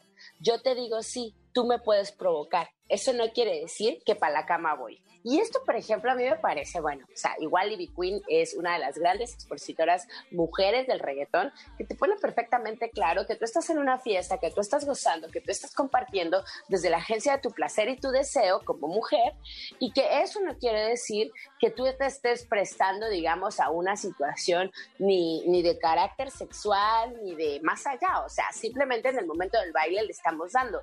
Pero también tenemos otro tipo, por ejemplo, de expositores más rastreros, vamos a llamarlo así, del reggaetón, que hablan de que las mujeres están ahí y están pidiéndoles que entreguen, digamos, de manera comprometida. Y eso es algo de lo que casi no se habla dentro de la música en general y tiene que ver con cómo los hombres viven la experiencia de la demanda sexual por parte de las mujeres. O sea, una parte de la misoginia del machismo nos hace pensar que siempre los hombres están sexualmente dispuestos hacia las mujeres y, e incluso en otros contextos hacia otros hombres o hacia todas las personas y nunca se describe cuál es la presión que a ellos les significa esta disposición sexual. Y el reggaetón, por ejemplo, nos plantea eso. ¿Y qué es lo que nos escandaliza o qué no nos escandaliza? Porque a mí personalmente, como feminista y como amante del reggaetón, me parece que el gran problema aquí no es la, la misoginia y no es la apología a la violencia, sino es lo sexualmente explícito. También en el contexto en el que el, el se escribe, está hablando de una inter intercambio de personas adultas que están dispuestas a tener un intercambio sexual que puede ser, digamos, muy aproximado a lo que tal vez el porno nos propone. Y ahí entonces tendríamos que revisar cuál es la construcción de sexualidad que se nos propone en este mundo y no necesariamente lo que el, el reggaetón nos plantea. Y entonces la, la pregunta sería, ¿es el reggaetón mucho más obsceno que otros géneros musicales? ¿Desde dónde estamos pensando que es correcto cantar o no cantarle al sexo, al placer, al gozo, al miedo, al valor, al deseo o a los que nos imaginamos que nosotros queremos ser? Ahora yo les quiero contar pues de un fenómeno como súper disruptivo y es el tema de Bad Bunny. En 1984, Freddie Mercury, vocalista de Queen, apareció en el video I Want to Break Free vestido de mujer, rompiendo todos los estereotipos del momento. Después de 36 años, Bad Bunny, uno de los más famosos y potables expositores del género, vuelve a aparecer vestido de mujer, cantando Yo perreo sola, haciendo referencia a una mujer que no necesita la significación o la afirmación de un varón para gozar la noche. ¿Es la canción de Bad Bunny un producto a disposición del mercado? Tal vez sí, pero qué maravilloso que se puso de moda la libertad y la autonomía de las mujeres. Qué maravilloso que en este mundo que lo consume todo, la posibilidad de salir siendo una mujer sin necesitar que nadie te cuide y bailar sin que nadie te diga, ay, tú estás sola, aunque estés con otras 10 amigas, sea un símbolo de lo que vende, un símbolo de lo que está ahí para el deseo de las mujeres. Por supuesto que a lo mejor el debate entre reggaetón y feminismo es apenas muy incipiente porque el cambio en la cultura es incipiente a pesar de todos los esfuerzos que hemos hecho como feministas. Pero habría que comprender que ninguna producción cultural está más allá de la cultura de la que emerge. Esto quiere decir que si nuestro mundo es misógino y patriarcal, la música, no importa el ritmo, va a ser misógina y patriarcal. Y entonces aquí el problema es que si señalamos al reggaetón como la peor ofensa hacia las mujeres, no estamos señalando la misoginia o el machismo, estamos revelando nuestros clasismos y nuestros racismos, porque esta música urbana y popular emerge de los entornos marginales donde se cuentan otras historias. Me encanta, Cintia, esta perspectiva súper interesante de la lectura que das sobre el reggaetón. Fíjate que yo, en primer lugar, no sabía que había mujeres reggaetoneras. Mal por mí. Pero me encanta Kiwi Queen, qué maravilla. Claro, y la libertad y el gozo y el placer, lejos pues de cualquier tipo de, de mocherías, podría decir de un doble sentido, de una, mm, como de esta perspectiva que es como si por fuera soy una persona, pero no me ve nadie y entonces sí le doy rienda suelta, ¿no? Eh, justo este doble discurso, esta doble moral, ¿no? Yo creo que algo que nos pasa súper interesante y que yo creo que nos ha pasado, bueno, yo no sé, igual voy a revelar ahora mi edad, pero creo que, por ejemplo, pasó con Lambada, el baile caliente. ¿Ustedes se recuerdan de eso? O sea, a lo largo de la vida, y si pensamos en, el rock and roll, o sea, la música emerge y nos va contando nuevas historias. Y estas historias tienen que ver con el empoderamiento sobre el cuerpo, sobre la sexualidad, sobre la libertad, sobre la vida. Y es súper generacional, o sea, pensemos en esto, o sea, cuando nuestros abuelitos o nuestros papás bailaban rock and roll, era, ay, la música, la música del diablo, qué obsceno, mira cómo ven la cadera. ¿No? Y después así, lambada, el baile caliente, ay no, mira, cómo se mueven, ¿por qué pasa esto? Y después viene el reggaetón y qué asqueroso, cómo pueden hacer eso. Y nos va a seguir pasando generación tras generación, porque generación tras generación vamos a ir teniendo nuevas aproximaciones a lo que es el cuerpo, a lo que es la sexualidad y a lo que es la libertad. Y por supuesto, por supuesto que todos los exponentes de este bonito género tienen una obligación de no reproducir relaciones violentas, pero de este y de todos los demás, o sea, porque dime tú, o sea, los grandes boleros mexicanos con los que todo el mundo llora, pues también están impregnados de un sesgo, pues bien machista. Todo, toda la cultura, toda la cultura y toda la música sale de un lugar, sale de nuestras ideas, sale de nuestros retorcidos corazones. Así que si queremos tener música menos misógina, menos violenta, entonces tenemos que cultivar corazones menos misóginos y menos violentos para que podamos cantar y escribir y producir música mucho igual de sabrosa, pero mucho más bonita. ¿Dónde te seguimos en las redes sociales, mi querida Cintia? Buenísimo esto, estos temas que nos traes aquí a Ideas Frescas. Bueno, pues mira, me pueden seguir a mí en el Instagram, amanecer.velasco con S. Y también pueden seguirnos en Spotify con Dime y Te Diré, que es un podcast donde hablamos de todas estas cosas y muchas más sin ningún tipo de elegancia. Buenísimo, mi querida Cintia Amanecer Velasco, una de las nuevas voces de la radio, orgullosamente egresada del Centro de Capacitación MBS. Vámonos a una pausa. Te recuerdo que te esperamos en Facebook e Instagram como arroba ideas frescas 102.5. Así nos encuentras. Mándanos un tweet a arroba centro MBS. También te esperamos en el Instagram y en el Facebook, arroba MBS 102.5, Twitter 102-5. Vamos a una pausa, regresamos con más aquí en Ideas Frescas.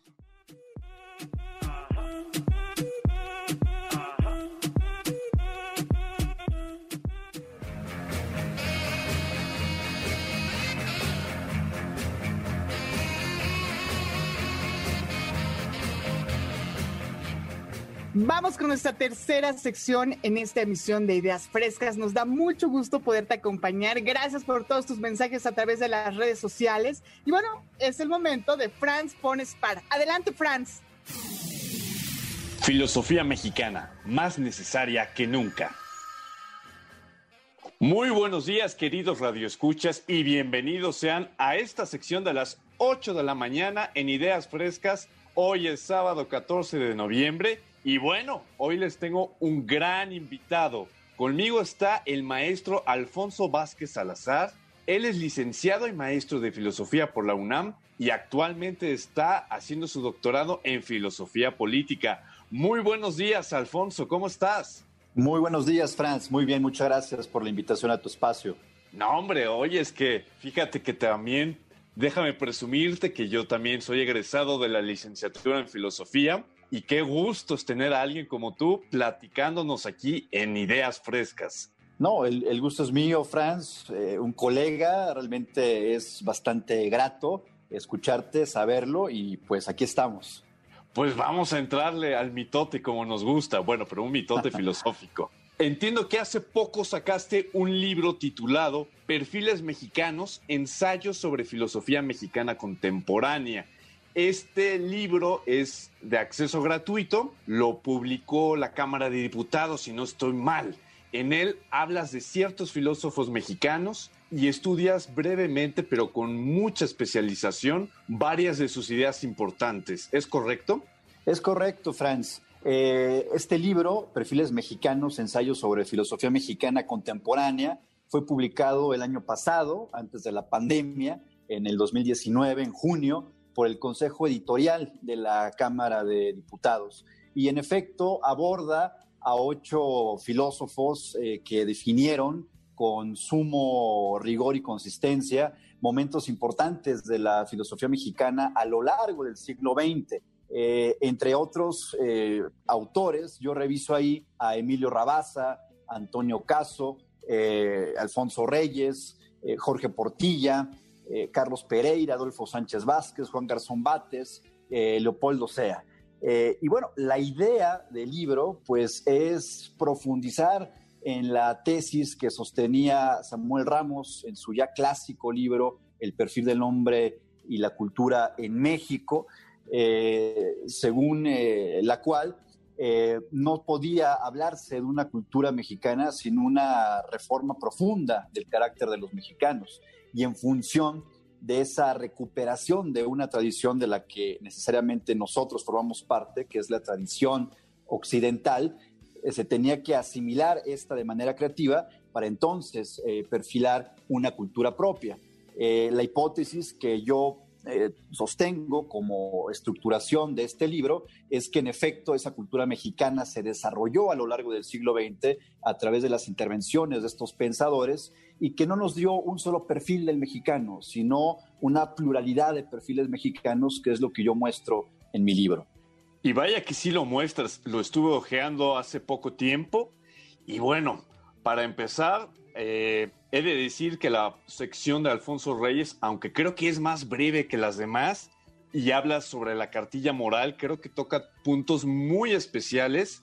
Y bueno, aquí te quiero hacer una pregunta porque ahí nos pones en esa sección de Alfonso Reyes que una de las preocupaciones más importantes que él tenía es la educación basada, como ya bien dijiste, en la cultura clásica, para formar una educación hacia el bien colectivo, ¿no?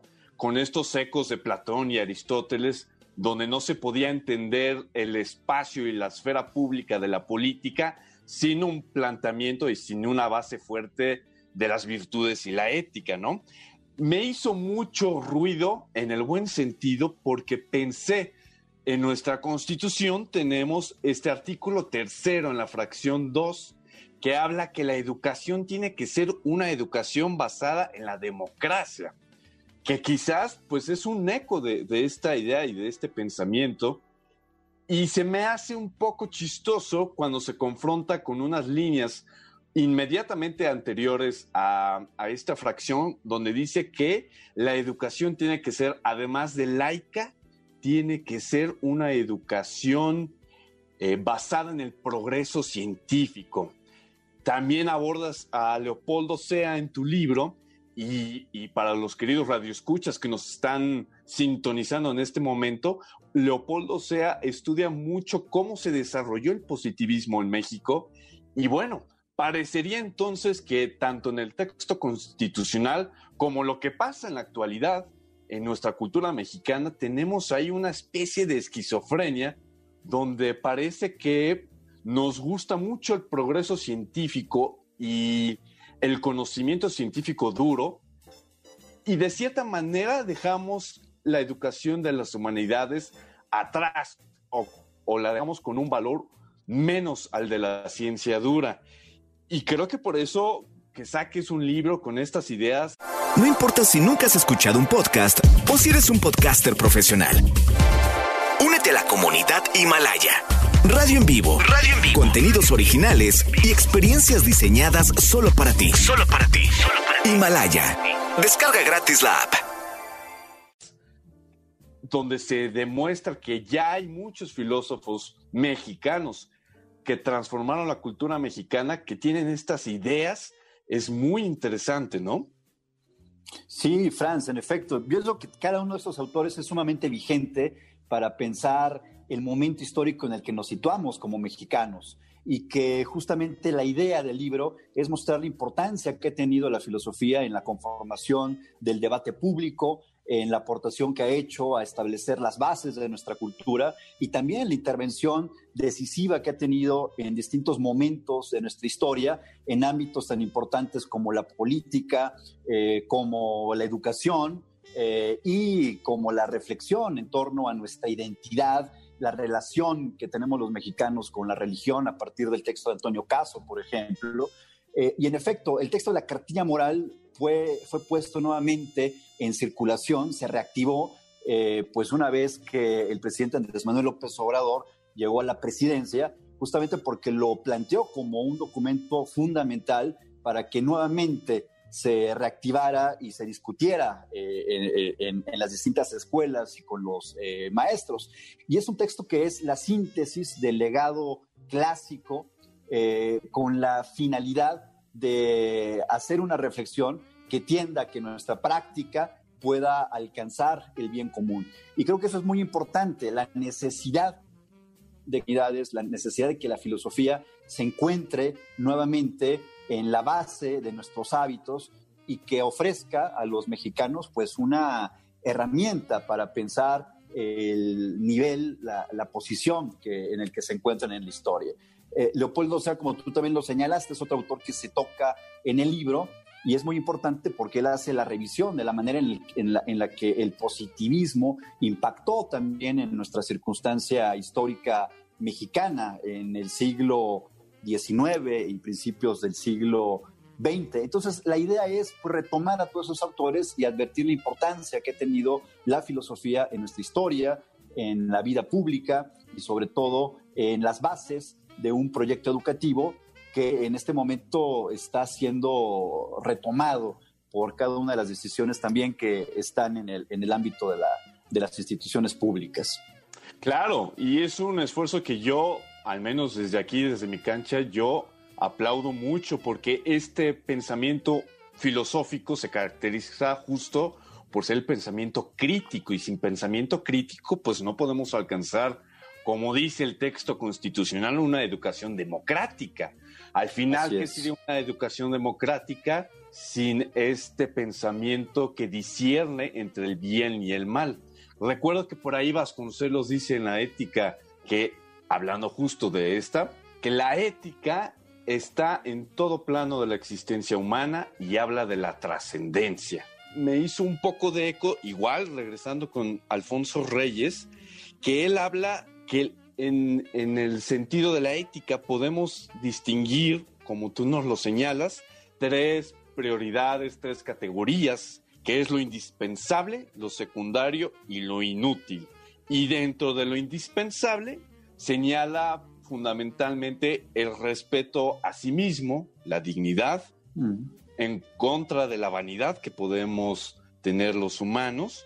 Y bueno, esta dignidad radicada en la cultura clásica, lo cual permite ver pues el bien común, el respeto a la familia, el respeto a uno mismo y que las tres esferas pues salen desde el respeto a uno mismo. Y creo que es algo que nos falta mucho ver en esta cultura mexicana, ¿no? Tengo ahí una idea que no sé si sea mía original, pero no creo, eh, que a nosotros los mexicanos nos falta ver que la política no es algo de los políticos en un sentido pues casi maniqueo, ¿no? De nosotros los buenos y ellos los malos, sino que, y a propósito de las elecciones de Estados Unidos, que la política es el espacio de todos y que todos construimos la política y creo que es algo que también se refleja en estos autores que nos señalas. Sí, en efecto, tienes toda la razón, Franz. Eh, la filosofía y particularmente la filosofía mexicana no puede concebirse sin esta dimensión política, la cual hace referencia a esta posibilidad de vivir juntos, de crear una comunidad y que es, digamos, una de las preocupaciones de cada uno de estos autores, desde Alfonso Reyes hasta Jorge Portilla. Eh, justamente Jorge Portilla, para retomar a otro de los pensadores que aparecen desarrollados en el libro, señala que si no se puede constituir eh, a México como una verdadera comunidad donde se zanjen estas diferencias entre relajientos y apretados, pues no, no puede haber posibilidad ni un proyecto de nación. Entonces, eh, la filosofía es importante para pensar nuestra historia, para pensar nuestra sociedad, para pensar la forma en la que podemos relacionarnos juntos en una comunidad determinada y para pensar necesariamente los retos que tiene la política en nuestro país y eh, el Estado frente a la relación con otras eh, naciones. Entonces, pienso que en efecto es, es, un libro que puede dar las claves para recuperar cada uno de estos pensamientos y puedan a su vez los lectores llevarlos a una reflexión sobre su práctica cotidiana. Magnífico. Oye, Alfonso, y ya que se nos está acabando el tiempo, ¿dónde podemos descargar este libro? Mira, se puede descargar en el sitio de la Cámara de Diputados o basta con que googleen el nombre del libro, Perfiles Mexicanos en, eh, Google, eh, y aparece directamente el link para que puedan eh, meterse y leer cada uno de esos ensayos. Es de carácter gratuito, o sea, no se pide ningún otro tipo de registro ni, de, inscripción previa. Eh, y bueno, está ahí en el sitio de la Cámara de Diputados, se pueden ir directamente a la biblioteca virtual, en la página del Consejo Editorial, en el link del Consejo Editorial, ahí aparecen todas las publicaciones y entre ellas se encuentra mi libro, Perfiles Mexicanos, Ensayos sobre Filosofía Mexicana Contemporánea. Buenísimo. Pues ahora sí, como decimos los mexicanos, la última y nos vamos. Para ti, Alfonso, ¿qué es entonces la política y qué podemos hacer todos como mexicanos para involucrarnos más? Bueno, la política es aquello que nos compete a todos por igual, es eh, el interés por el espacio público, es la aspiración al bien común y en efecto, como señala Alfonso Reyes en su cartilla moral, sin ese respeto o conciencia que se tenga de uno mismo, no es posible desarrollar el círculo de los demás restos como el respeto a la familia, el respeto a la sociedad, el respeto a la ley, el respeto al Estado, el respeto a la nación de patria. Entonces, eh, la política es justamente ese ámbito en el que necesariamente tenemos que convivir y por el cual todos tenemos que estar al cuidado de cada uno de nosotros mismos. Magnífico, coincido contigo en todo, milimétrico, como calca. Pues eh, mi estimadísimo maestro Alfonso, ¿nos podrías regalar tus redes sociales donde te buscamos para seguir debatiendo y conociendo más sobre estos textos tan importantes y sobre los filósofos mexicanos que tanta vigencia aún tienen en nuestro país? Claro que sí, Franz. Mis redes sociales son en Twitter, me pueden buscar como arroba el Rabi, E-L-R-A-B-B-I. Eh, aparece mi nombre, Alfonso Vázquez. Eh, en Facebook estoy como Alfonso Vázquez también, eh, solo que tienen que poner el acento en la las dos Zetas. Y en Instagram como Alfonso Vázquez 78. Entonces ahí podemos seguir la discusión, la reflexión de estos temas y sobre todo el placer de leernos recíprocamente. Magnífico. Pues eso sería todo por nuestra sección. Yo soy Franz von Spar. Búsquenme en Facebook como el Sargento de Waterloo o en Instagram como bonspar90 con B chica y doble R o bien en Twitter como Franz con Z Bonspar chica doble R. Ahí los espero para seguir con la conversación y recuerden que sin filosofía no podríamos entender el valor de la dignidad y de la persona humana. Regresamos contigo, Sandra. Muchísimas gracias, querido Franz, por esta sección súper interesante. Buenísimo que tengamos este libro, esta literatura al alcance de un clic. Y bueno, vámonos a una pausa aquí en Ideas Frescas. Continuamos con las nuevas voces de la radio. No te vayas.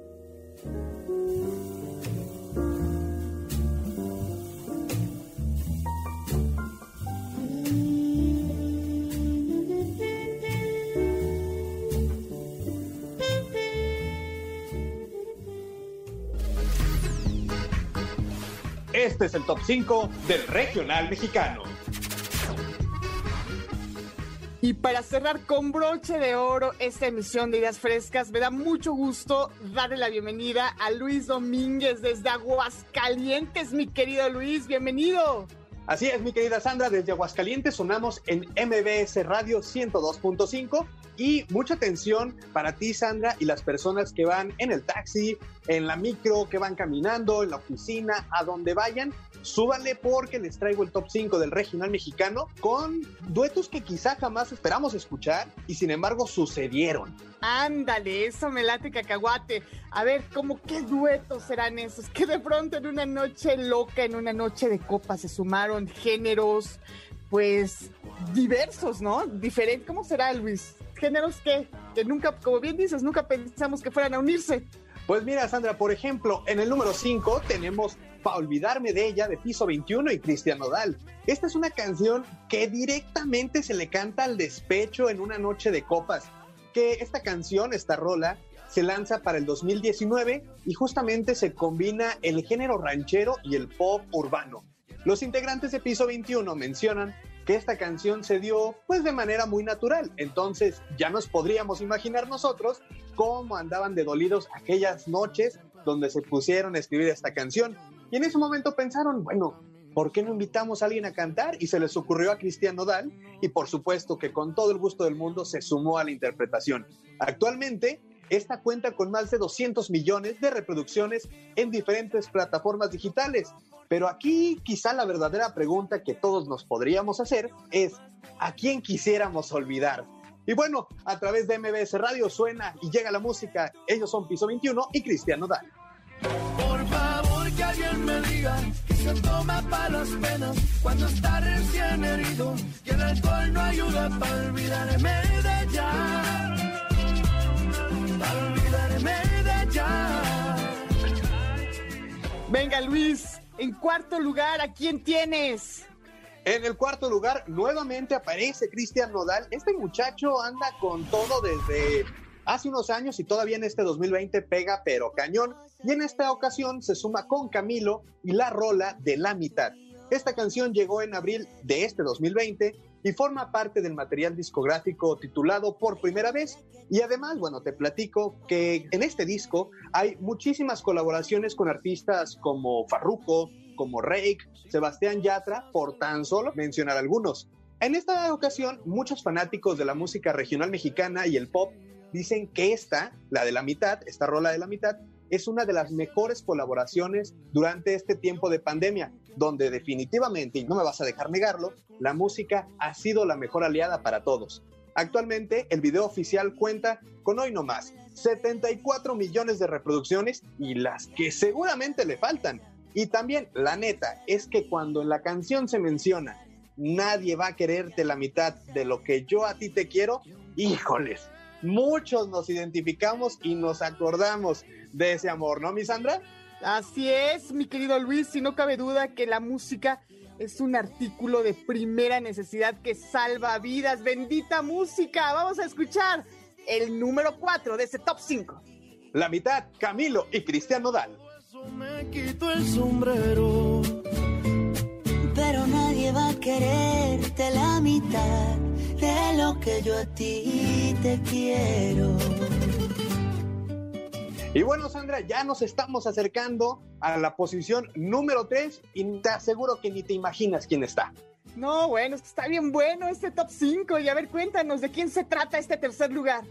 Por supuesto, todos recordamos a Joan Sebastian y en este dueto que se hace con Will I Am con la canción Hey You. Este dueto se lanza para el 2013, dos años antes de que falleciera lamentablemente el famoso rey del jaripeo. La canción fue objeto, pero de memes, burlas, chistes, bastantes risas, porque Joan Sebastián notaba una pronunciación bastante extraña del inglés y eso no lo podemos negar. Pero a pesar de todo eso, no fue impedimento para que tuviera un gran éxito y cobrara la fama necesaria. Miles de personas eh, quizá no podían creer que ambos cantantes hubieran unido sus talentos, pero al final de cuentas, ¿quién dijo que el regional mexicano no se podría llevar bien con el hip hop? Pues vamos a escucharla, mi querido Luis. En el número 3, Hey You, Joan Sebastian y Will.i.am a través de los micrófonos de MBS Radio Ideas Frescas. Hey you, you in the mirror on the wall. Yes you, will you listen after all?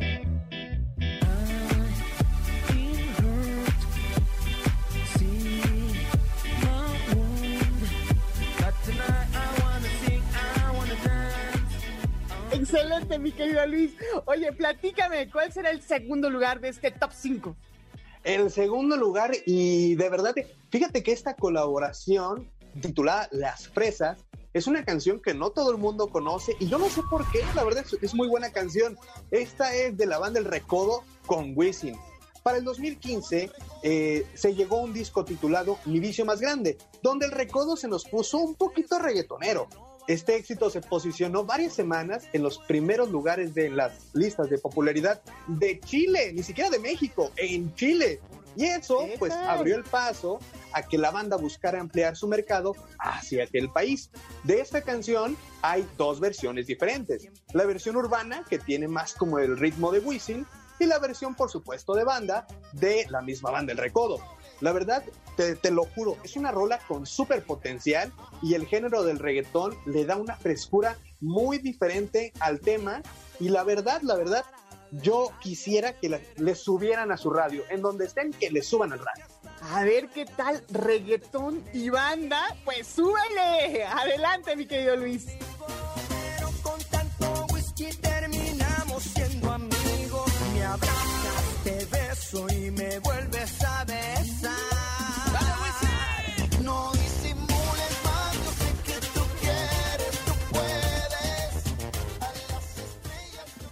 Y nos vamos con el super primer lugar, el primerísimo lugar de este top 5, mi querido Luis Domínguez. ¿De quién se trata? ¿O de quiénes? ¿Qué géneros? Cuéntanos.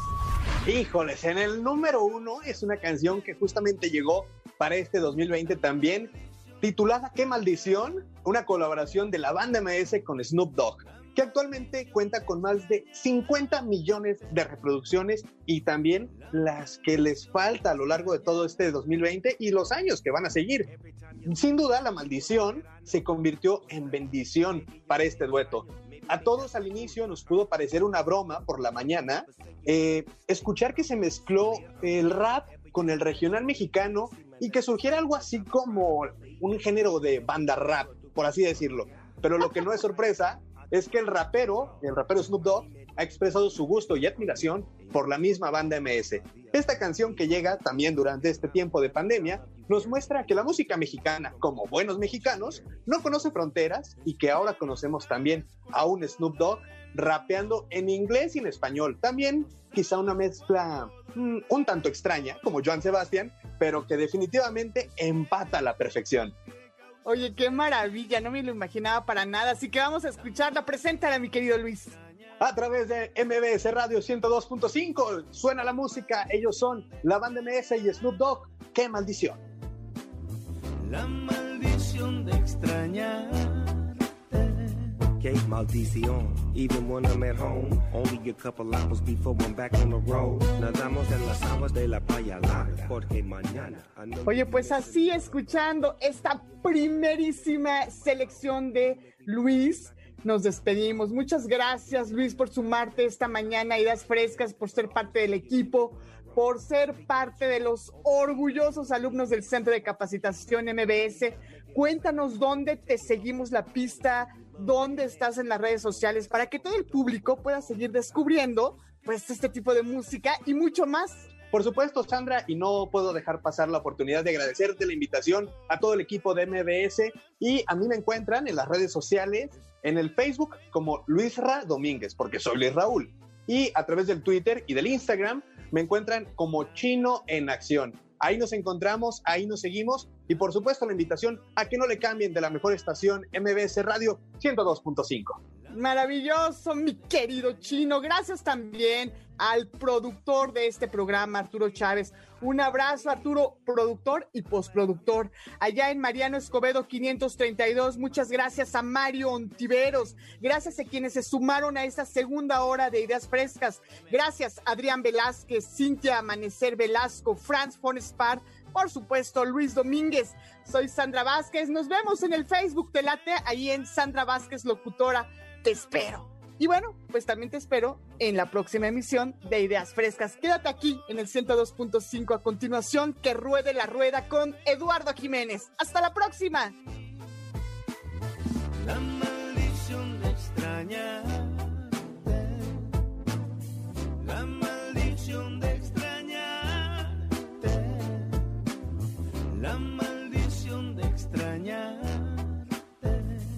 Every time you leave, there's only one thing that I know. What's that? Baby, yo te extraño. Maybe me that's la culpa. I'm guilty cause I go away a lot. But say you want me to stay and I won't. So Leah, I'm here whenever you say that you need me. Si me necesitas, I'll arrive, believe me. Digo double G, soy tu perito loyal. Even when I get out, I come right back to the yard. Ah, mami, me duele cuando no estás conmigo. Y aunque soy tu hombre, todavía soy amigo. De ti yo te amo. Por hoy, concluimos con nuestras ideas frescas. Los alumnos del Centro de Capacitación MBS los esperan con mucho más el próximo sábado en punto de las 7 de la mañana. MBS Radio 102.5